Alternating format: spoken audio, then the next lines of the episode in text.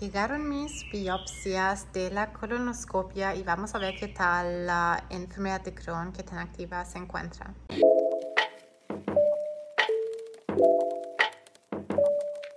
Hace ya casi tres semanas que me hice mi colonoscopia y ahí en la colonoscopia me, me sacaron tres biopsias de eh, tres aftas que encontró la gastroenteróloga que eh, ella decía que no tenían apariencia como preocupante, pero si me quería hacer las biopsias lo podíamos hacer.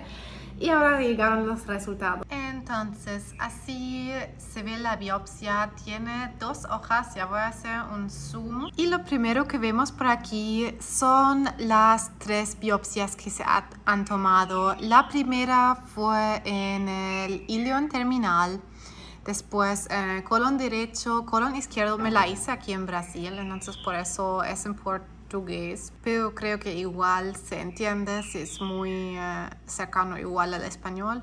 Y la tercera biopsia fue sacada del colon izquierdo. Y lo que sí es interesante es esta segunda hoja. Aquí hablan del resultado de las biopsias que tomaron y usaron este índice para determinar la actividad de la enfermedad inflamatoria intestinal, en mi caso, enfermedad de Crohn. Aquí también marcaron Um, yo hace años tenía una cirugía en la que me quitaron 12 centímetros de mi intestino en el ilion. Se me apagó la cámara, pero aquí vamos. Bueno, y a partir de ahí de la cirugía decidí darle vuelta a mi vida para nunca más tener que pasar por una cirugía, por, bueno, por tanto sufrimiento, ¿cierto? Que se asocia con la enfermedad de Crohn.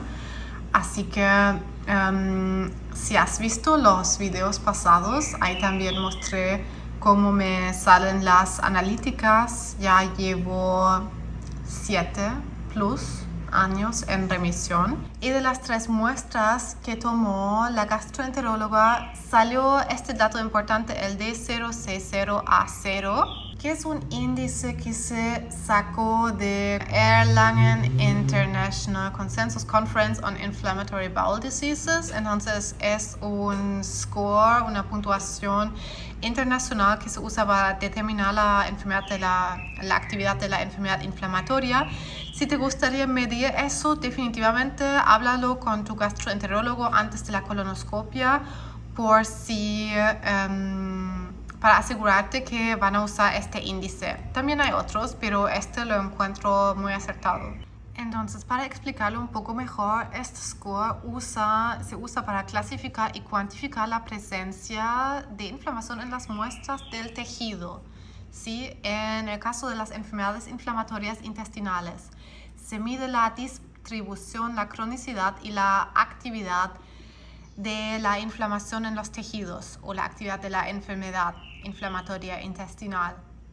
Para entenderlo un poco mejor, aquí se ve la clasificación de qué significa ese, eh, el D de la distribución, de la cronicidad y de la actividad. Esta clasificación va de D0 a D3, la, por ejemplo, o de C0 a C3, etc.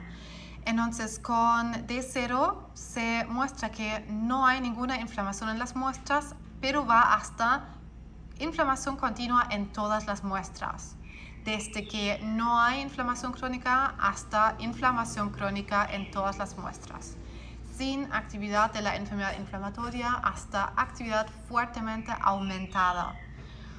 Así más o menos es el score. En mi caso me salió de 060 a 0, lo que me hace por supuesto absolutamente feliz porque indica que no hay inflamación, ni inflamación crónica, ni actividad de la enfermedad inflamatoria intestinal. Después de la colonoscopia, cuando aún estaba con anestesia, hasta la gastroenteróloga me decía, mi pareja me lo contó después porque estaba como un poco volada después con la anestesia, que la gastroenteróloga incluso me dijo que em, puedo seguir así con mi alimentación, con todo lo que estoy haciendo, sin medicación, si estoy desde hace siete años sin medicación con la enfermedad de Crohn y todos los gastros siempre se asustan cuando escuchan eso. También mi responsabilidad propia y mi propia decisión.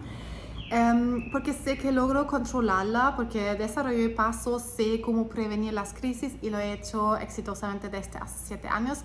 Bueno, y enseñando a pacientes. Por eso tampoco me sorprendieron mucho los resultados de las biopsias, porque ya me dijo que no se vio nada sospechoso ahí, era como opcional analizar las biopsias y me da, por supuesto, la tranquilidad mental, la certeza que lo estoy haciendo bien y así también para poder transmitirlo a los pacientes también, que hay esperanza también con estas enfermedades. Aunque siempre digo también que eso no es coincidencia, que logro prevenir los brotes, logro mantener mi remisión por mi estilo de vida, por la alimentación, los hábitos, fortalecer ya hace años mi intestino que me llevo a volver a tolerar todo tipo de alimentos que hoy ya no me hincha nada. Tal vez conoces ese fenómeno cuando te encuentras en remisión que ahí de repente vuelves a tolerar todos los alimentos o a veces no.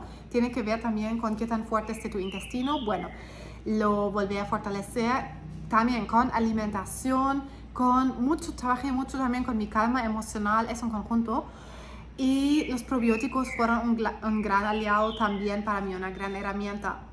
Así que hoy en día enseño eso a los pacientes en las consultorías que también tienen resultados tremendos con todo lo que hemos hecho. Han podido, entre otros logros increíbles, dejar la medicación, que es opcional. No digo a nadie que tiene que dejar la medicación, pero para muchos es una meta.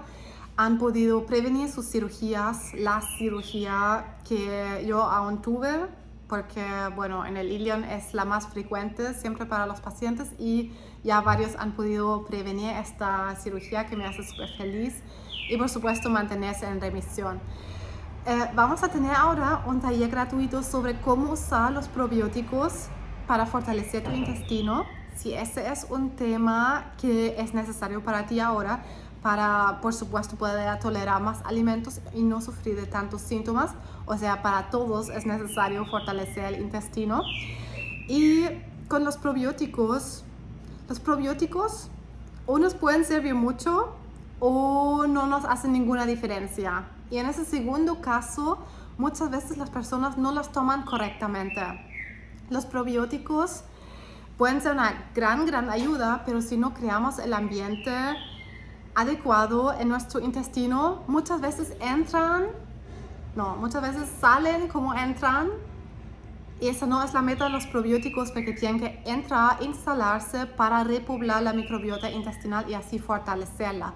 Entonces no son suplementos que tenemos que tomar de por vida, tampoco reemplazan la medicación para controlar el sistema autoinmune de la enfermedad de Crohn son para fortalecer el intestino y el intestino se puede fortalecer rápido y los probióticos aceleran este proceso. Así que te invito con eso a nuestro taller gratuito el 27 de septiembre en el que les voy a mostrar cómo en mi experiencia y con los pacientes que atiendo usamos los probióticos de manera efectiva para fortalecer el intestino rápido, evitando los errores más comunes, cómo tomarlos, cuándo tomarlos, qué tipo de probióticos tomar, quién los puede tomar ya les puedo decir que básicamente todos pueden usar probióticos.